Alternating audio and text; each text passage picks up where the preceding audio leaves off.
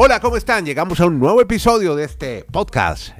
La sacó del estadio y estamos listos para contarles a ustedes historias sobre todos, todos, absolutamente todos los deportes, con énfasis en las ligas americanas que están apasionantes, sobre todo con los playoffs de la NBA. Y empecemos hablando de los Warriors que le ganaron por un puntico nomás, igualaron la serie ante unos durísimos Kings de Sacramento que tuvieron a un eh, tremendo jugador que se llama, y usted lo ha destacado, Kim, yo creo que es más, más figura Dani Marulanda, y con esto lo saludo, mucho más que, que Sabonis, ¿no?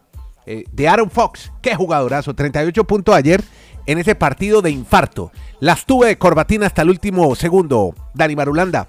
¿Qué significa las tuve de corbatín? ¿Qué significa las tuve Pues, qué? No, que tuve como que me apretaba mucho el cuello ayer. Ah, exacto, las- sí, está un sí, poquito... sí, sí, Las amígdalas, sí, ya entiendo. ya entiendo. Exacto. Entonces, por un punto, y si quiere. Óigame, Dani, a propósito, explique. eh, usted que es tan más técnico que yo y explica muy bien las, eh, cuestiones técnicas en el baloncesto.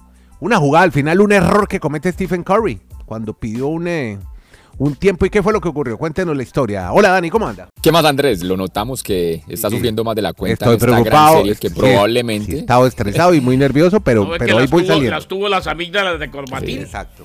Así es. Una serie que probablemente se pueda ir a 7. Podría ser de las todas las series de esta primera ronda la que veamos en un fatídico séptimo juego. Pero vamos Sí. a ese tema que usted nos plantea de, de Curry. Tal vez Exacto. también se preocupó tanto o está tan angustiado de ver lo difícil que se le ha puesto este rival de los Kings Mm. con Fox y con Sabonis. Sí. que se le fueron las luces, siendo tan veterano, no cayó en cuenta que ya se les habían acabado los tiempos por pedir. Normalmente un equipo tiene siete tiempos por pedir en todo un partido de la NBA. Se les habían acabado y él hace la seña de timeout. Cuando no tienes tiempo y haces esa señal, pues obviamente eso se carga como si fuera una falta personal. Vas a lanzas un tiro libre y le queda en la posición del balón al equipo rival. Todo eso aconteció y por eso al final el equipo de los Kings se acercó mucho e incluso, incluso tuvo la última jugada del partido, la última posesión, pero creo que la diseñaron mal. No atacaron el, el canasto con Fox, que era lo más evidente, Sí. e intentaron hacer un triple con Barnes que no Exacto. lograron completar y por eso el equipo de los Warriors lograron igualar la serie y ahora se van el miércoles donde están los amigos de los Kings listos con todos sus encerros, allá no hay problemas, allá pueden hacer toda la bulla, pueden intimidar. Llevar todos sus rival, encerros. Estará, sí señor, allá va a estar la felicidad. Lo que nos llenen la encerros. locura ¿no? para recibir. De Sí, sí, campanas. sí, sí, sí. Así que prepárense, que, que los van a volver a poner a, a- a pasar saliva y a angustiarlos el miércoles en el quinto juego de esta serie. Sí, óigame, Garay, usted también me cuenta, porque ayer estábamos justamente viendo el partido en simultánea. Se- venía de narrar la Bundesliga, por supuesto, qué buen equipo ese de Xavi Alonso. El que Qué bien tocó. anda. Sí, y, muy. y me acordé de ti inmediatamente. Dije, voy a verlo por nieto. Le Sí. voy a hacer barra. Óigame, ¿qué le, usted no vio todo lo que le quería decir Kerr? Usted que vio esa jugada, lo- todo lo que le quiso decir Kerr a Curry, pero ¿cuántas veces Curry ha salvado a Kerr, no? Pero en ese momento le dijo, Claro. ¿qué hiciste, hermano? ¿Qué hiciste? Andrés, un abrazo. Eh, desde Alaska hasta la Patagonia, desde Arica hasta Punta Arenas. Eh, pero ojo, usted menciona lo de Steve Kerr. Sí, Primero que todo, sí, me puse a ver el partido pensando en usted. claro, y gracias. Garay. ratificado lo dicho aquí, ¿no? Sí. Esta serie, por más de que iba 2-0, apenas empezaba. Y venían dos partidos muy complicados Muy. en casa de los Warriors de Golden State. Para mí, esta serie la va a ganar Golden State. Porque me parece que de aquí en adelante, primero que todo, que empieza otra serie. Y que ese factor veteranía, eh, ese cremosino maquinario que alguna vez utilizamos eh, como término que le daba solamente al Cruz Azul, Cremosino. le va a empezar a dar a los Sacramento Kings, porque claro, eh, ahora están empatados 2 a 2 contra un equipo que es mejor, más allá del funcionamiento de Sacramento. En todo caso, falta. Eh, O sea, usted dice que ahora viene la categoría, la camiseta, la Sí, experiencia. claro, es lo que suma ahora. Pero claro.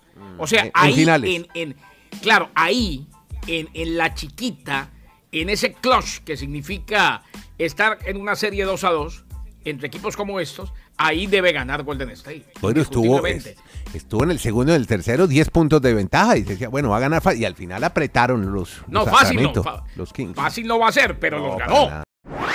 Este es el podcast La Sacó del Estadio con Kenny Garay y Dani Marulanda.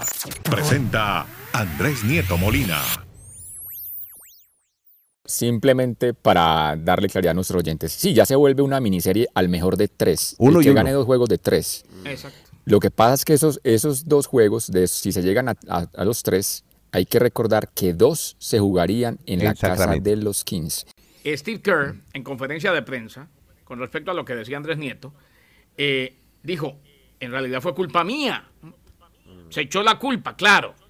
Se la iba a echar en todo caso porque es más fácil que lo absorba él. En realidad fue culpa mía el tema del tiempo pedido por Stephen Curry. Porque yo debí ser empático y recordarle a todos que ya no teníamos tiempos muertos. Eso lo dijo Steve Kerr. Se le olvidó. Y lo otro, lo- eh, sí, es, es más una formalidad. Generalmente lo más fácil es eso. Yo absorbo las culpas y que el equipo lo dejen tranquilo. Pero Eh, es además parte de que su ganaron. veteranía, de su experiencia como jugador. Claro. Además que ganaron. Y lo otro, eh, brillante lo de Raymond Green. Y eso creo que no se nos puede pasar por alto. No lo podemos dejar pasar por alto. Él fue y le dijo a Steve Kerr, Steve, yo creo que eh, la, la manera más eh, sensata de ponerme a jugar es viniendo de la banca. ¿eh? Qué bien. Y Steve Kerr le dijo que sí. Y viniendo de la banca, ¿qué tarea? Jugó muy bien. Definitivamente. Muy bien.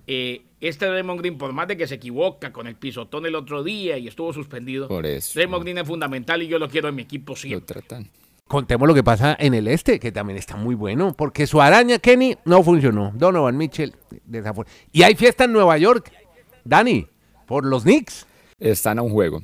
A un juego de llegar a la semifinal de conferencia. Y ojo con los Knicks. Son un equipo bien armado. A mí no me extrañaría ver a este equipo llegando a la final de la conferencia. No sé si estoy muy...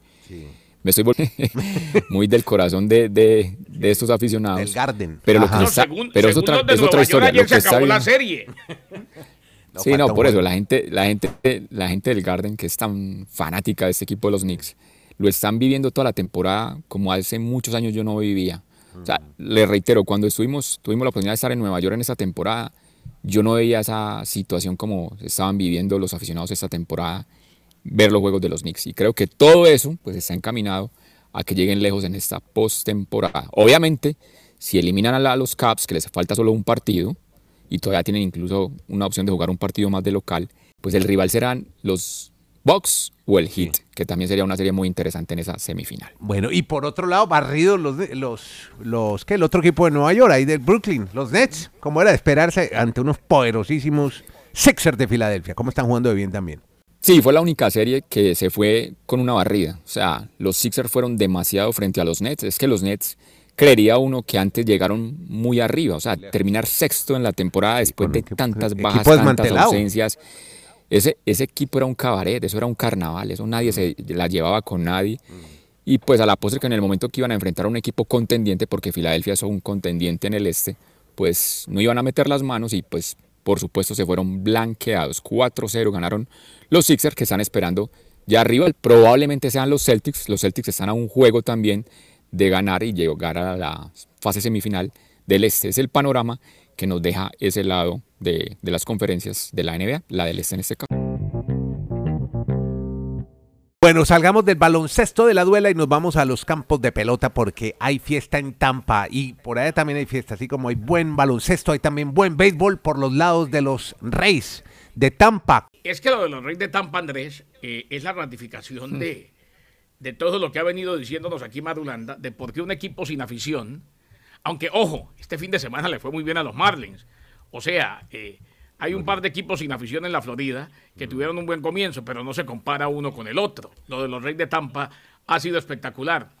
Zach Eflin, cinco entradas efectivas, regresó de la lesión, par de cuadrangulares para los Tampa Bay Rays y le ganaron 4 a 1 a los Medias Blancas de Chicago. 13 victorias en casa para iniciar la temporada. 13 victorias en casa para iniciar la temporada. Tampa Bay tiene 19 y 3, apenas ha perdido tres jueguitos.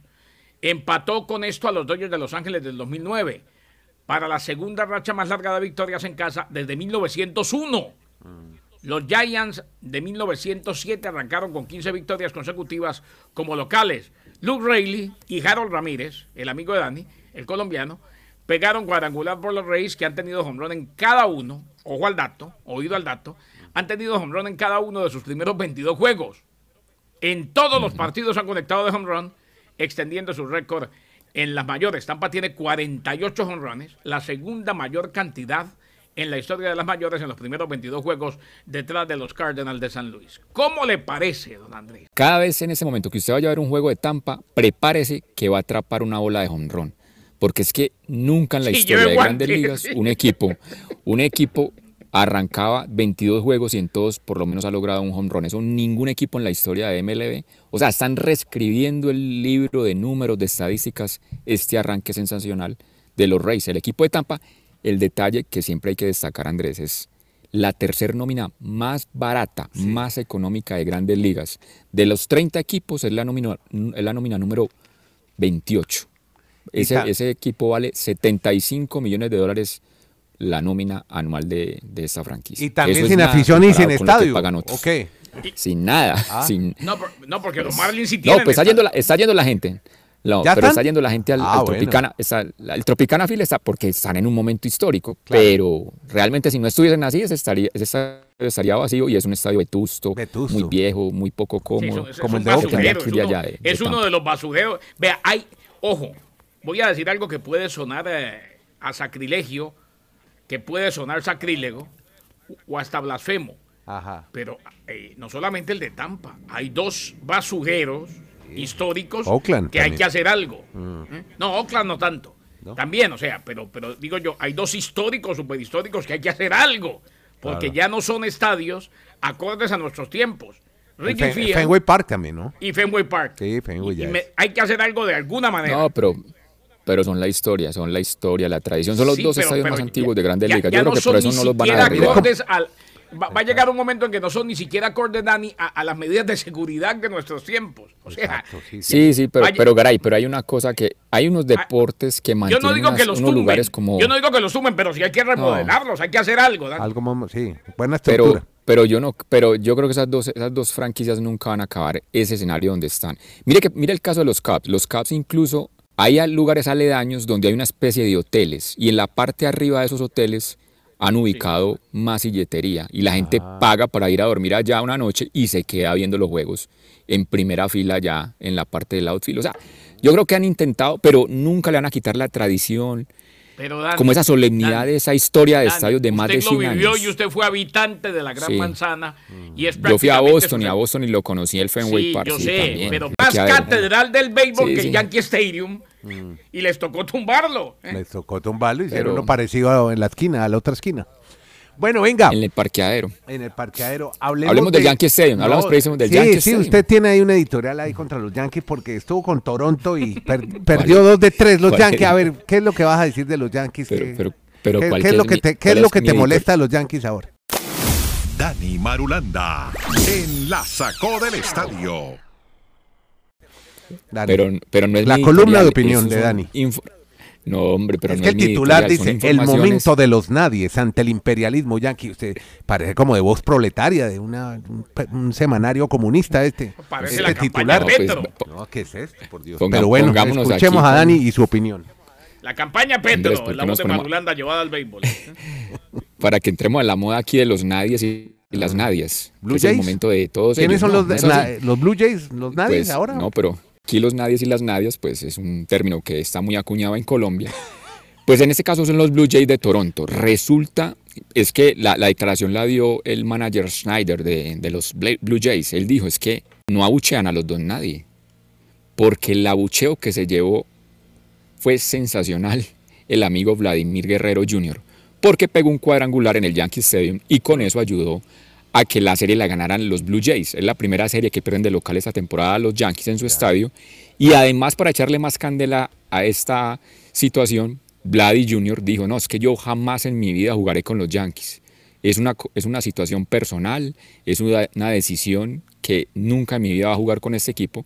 Entonces eso caldeó más los ánimos. Usted sabe que a los aficionados de los Yankees nadie les puede decir que no. Ellos piensan que con el poder del dinero pueden llevar cualquier figura a su equipo, pero Vladdy les ha dicho que no y le sacó cuadrangular. Entonces por eso en ese momento es la reseña de que los nadies están ante el imperialismo yanqui. ¿No les parece a ustedes que esa es la historia que No, está a mí no me este parece, momento pero a Kenny de pronto sí, pero a mí no me Ah, parece. bueno. No, Muy no, bien. no, Bueno, eh, no. eh, a mí me alegra mucho que Vladimir dijo la verdad. Dijo, Odio este equipo, me gusta conectar de jonrón, me gusta ganar aquí en el Yankee Stadium. Jamás jugaría para los Yankees ya. Bueno. Este es el podcast La Sacó del Estadio. Entonces, después del Yankee Hater, la sección que acabamos de terminar, hablemos de Santiago Buitrago, el buitre colombiano, un latino, se destaca en las carreteras de Europa y ni más ni menos que en la Lieja Bastoña Lieja. Háblenos de la gesta de un colombiano. Y Santiago, Santiago Andrés queda realmente en la historia de los monumentos del ciclismo. Normalmente los monumentos del ciclismo no se dan para los corredores latinos.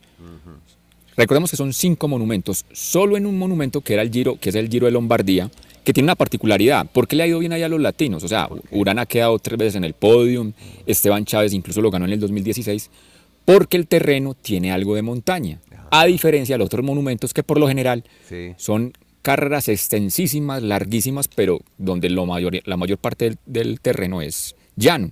Entonces por eso no se destacan tanto. Entonces Santiago Buitrago ha quedado en la historia como el primer latinoamericano que logra quedar en el podium de una Lieja Bastoña Lieja, uno de los monumentos del ciclismo, quedó tercero, donde su gran ídolo, su gran promoción en este podcast, Renko, pues, Renko, que- estaba en casa, ha ganado, además. Ha ganado. Estaba en Sí, casa. Sin problemas ganó. Exacto. Ganó sin problemas esta edición del Pero la monumento, noticia, destacar la noticia es la, la caída de Pogachar, que La de también se cae. también. Y se fracturó y lo llevaron al quirófano, ya lo operaron, Escala. escafoides, pero se habla de que pronto no está en el tour. Escafoides, sí. Mm, que no Oiga, llega. uno, cuando uno escucha todas cuando uno escucha todas las reseñas, ahí es cuando uno entiende tantos huesos que tiene uno, el ser humano. Ajá. Son unos huesitos muy pequeños que unen como la falange de los dedos con la muñeca. Se le fracturaron dos de esas partes y lo que no se sabe es cuánto tiempo de recuperación. Mm. ¿Será que no lo tendremos? Porque él no estaba programado para el Giro de Italia. Ahí sí, Sí. hay que estar claro. Ah, o sea, ese el Giro de. Italia iba a estar sin él. Pero Pero, él se está preparando para el Tour de Francia. Es. Vamos a ver de aquí Bueno, a junio, a julio, pues, cómo está la situación. de- Escafoides, escafoides. ¿Qué pasó con la, con la vigilia de fútbol americano, hombre? Dani Maluranda, mm, ni por las ni por la sombra me pregunta por la XFL. Pero ya tenemos los No, semifinalistas. sí la he visto, sí la estoy viendo. ¿Sí la sí está estoy viendo? ah, sí, pero señor. casi no nos habla. Claro, cambio, claro, de, por los cambio ya. Kenny ya tiene los semifinalistas. Kenny, ¿quieren llegar a las semifinales? Sí, señor. Terminando, llegando a su final la XFL justo en esta semana que será fundamental. En plena semana de draft, el partido de campeonato, recordemos, será el 13 de mayo en el Alamo Dome en San Antonio, Texas. El Super Bowl, lo equivalente al Super Bowl, pero de la XFL. Quedó definida la división norte, los Defenders eh, de DC, el mejor equipo de la liga con nueve victorias y una derrota, enfrentará a los Seattle Sea Dragons, que lograron su boleto al partido de campeonato gracias a la victoria contra los Vipers de Las Vegas. Eh, por otra parte, el juego de campeonato de la División del Sur será entre los Roughnecks de Houston, primer sembrado contra los Renegades de Arlington. Así pues que listas las finales de conferencia o semifinales, mejor, en la XFL. Y se viene el juego por el campeonato el 13 de mayo en el Alamodón en San Antonio, Texas. Eh, la gente que la ha visto, y que la ha seguido muy de cerca, como Dani Marulanda, reporta en general, o al menos eh, en su mayoría, que es una liga muy entretenida, que tiene reglas interesantes, inclusive Dani nos ha propuesto algunas que se pueden adoptar en la NFL. Eh, la idea y la clave para ver esta liga bien, o sea, para disfrutarla, era lo que en algún momento dijimos aquí con Marulo, Andy. Sí. No pensar en la NFL. Esto Ah, claro. no es la NFL, Es otro cuento. no va a ser la NFL. Esto es simplemente una liga de complemento que tiene cosas interesantes. ¿Sabe qué me pareció lamentable? Que el equipo de San Luis en esa última jornada no haya logrado el paso a semifinales. Porque San Luis tuvo el mejor promedio de asistentes. Casi 35 mil espectadores por juego, que fue maravilloso para una primera temporada, pero se quedan ausentes. Y esta historia es de no creer, o como le podemos decir al amigo Paxton Lynch. Ga- Garay, usted lo recordará que Paxton Lynch Claro. fue reclutado en un draft por los Broncos de Denver en la de época de, John claro. Elway y se pensaba que iba a ser un jugador interesante en la NFL. Mire el detalle que le ha quedado en la historia de, de su carrera deportiva a Paxton Lynch. Llegó a la NFL como quarterback y fue al banco de suplentes. Fue a la Liga de Canadá a, esa, a ese evento y también como quarterback algún día lo mandaron al banco de suplentes.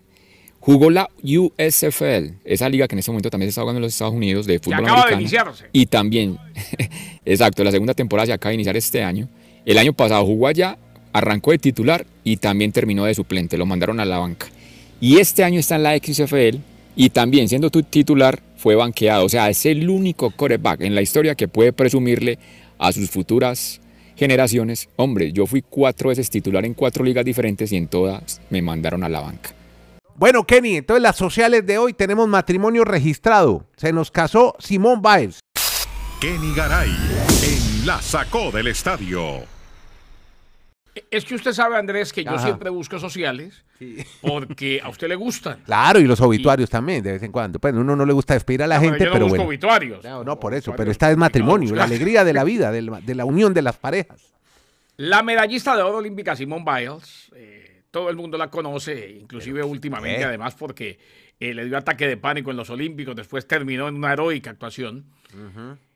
Y el profundo de los tejanos de Houston, Jonathan Owens, anunciaron oficialmente que están casados. Eso, se casaron. Qué bien, qué La lindo. pareja compartió fotos de su boda en Twitter. La gimnasta actualizó el nombre de su perfil. Ahora se llama Simone Biles Owens.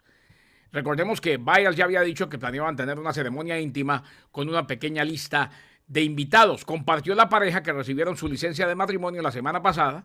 Habían comenzado a salir en agosto del 2020 y anunciaron su compromiso en el 2022, en febrero, con aquella publicación de Instagram. Así pues que la medallista olímpica, la gimnasta, la pequeña Simone Biles, se casó con el profundo de los tejanos de Houston, Jonathan Owens. ¿Cómo se conocieron? Se conocieron por una aplicación de citas. Vea que sí funcionan.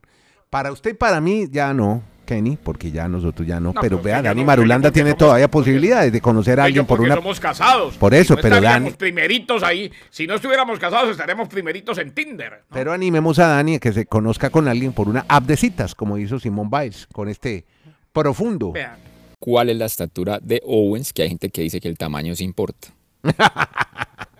No, la, de, bueno. la de Owens más de seis pies y la de le, le te- le tengo la que sí le tengo es la de Biles. Sí. Ella mide Por eso es la pregunta. pies, Por eso es la pulgadas. pregunta. O, o sea, ese O sea, ella no mide, ella no, es- es ella no mide unos es- 40. Es totalmente opuesto. Sí, lo que pasa es que ella usa unos 1.40, cuatro taconzotes pies, ocho pulgadas. y se ve igual bajita al lado de él. Pero no se, ven- no se ven tan mal, hacen una linda pareja. Ojalá tengan mucho éxito en No, su no, no, la linda pareja sí, definitivamente, eh, casi todas las parejas cuando se casan les dicen que son No, y- siempre, no, pero piensen que les va a ir algunas bien. lo son y otras no. No, pero no. sí que la diferencia, o sea, se, se está casando prácticamente un gigante contra prácticamente una enana porque las gimnastas son chiquititas. La claro. chiquitina, la pequeñina. Las, las gimnastas son todas muy pequeñitas, eh, 1.40 exactamente, que es lo equivalente a 4 pies 8 pulgadas. Muy bien. Muchas gracias a Kenny Garay en Bristol, Dani Marulanda en el Retiro, Nieto Molina desde Colombia. Hacemos esto que se llama... Podcast La Sacó del Estadio.